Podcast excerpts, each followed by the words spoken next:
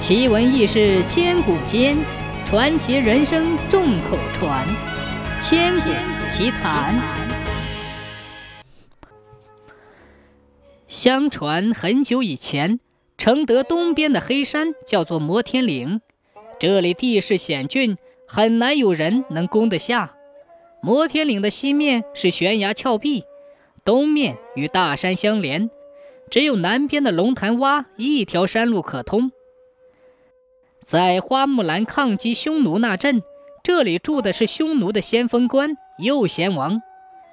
匈奴兵将把守住南山口，只要有兵马攻山，滚木雷石一起往下打，没有不被打退的。话说花木兰扫北来到这里，一连攻了几次都攻不上去，只得把兵马先驻扎下来。驻扎兵马的地方就是现在花木兰城。当时花木兰从军已经十多年，心中想念爹娘，想念乡亲，恨不能一脚踏平摩天岭，班师回朝。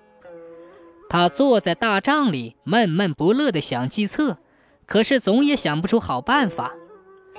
有一天，花木兰率领将士来到摩天岭对面的二龙山上观察地形。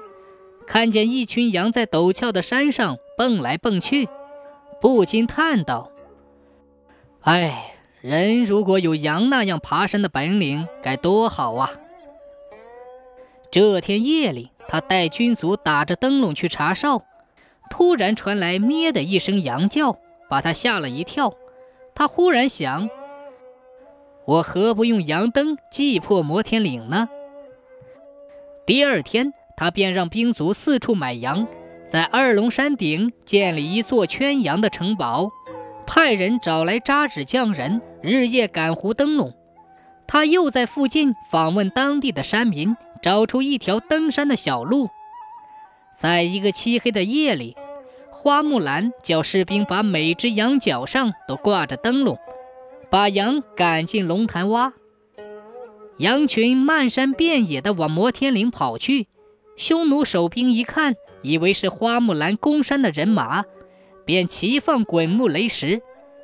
羊见到有木头和石头滚下来，有的吓得往岩石上逃，有的顺着陡坡往上跑。